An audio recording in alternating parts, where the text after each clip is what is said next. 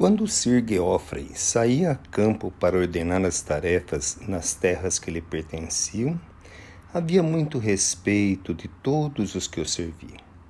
Suas decisões eram colocadas em prática até mesmo com certa alegria, pois todos conheciam o constante acerto de suas orientações.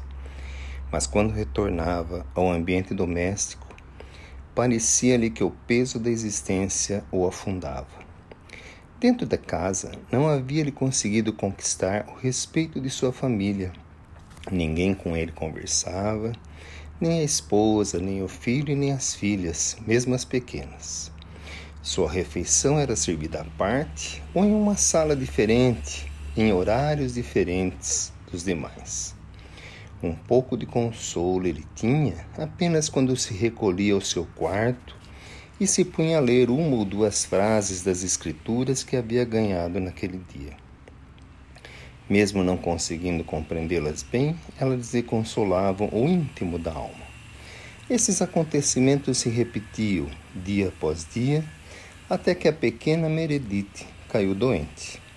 A busca da cura da menina uniu marido e esposa, que colocaram seu, seus recursos para tentar a volta da saúde mas por um bom tempo isso foi em vão.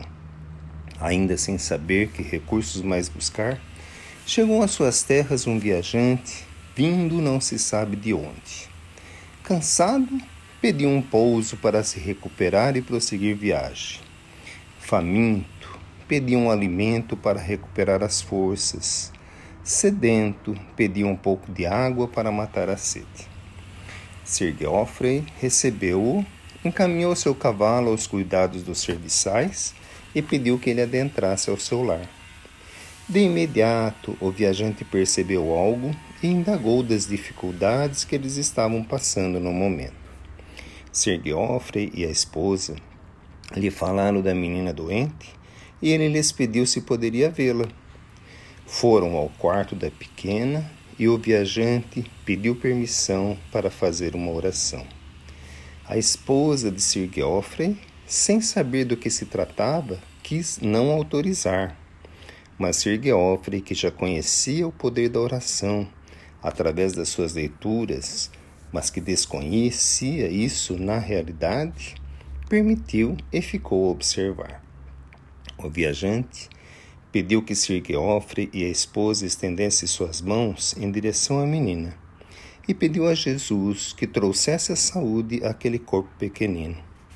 Pediu a Jesus, que tinha ressuscitado Lázaro do túmulo, que trouxesse nova vida à doentinha.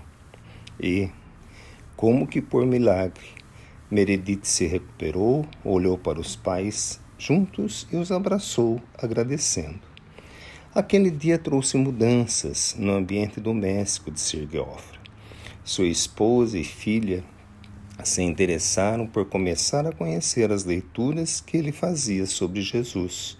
E o viajante, assim como o sireneu que auxiliou Jesus a carregar a cruz, desapareceu logo a seguir, deixando atrás de si a gratidão daqueles a quem ele havia auxiliado. Jussara.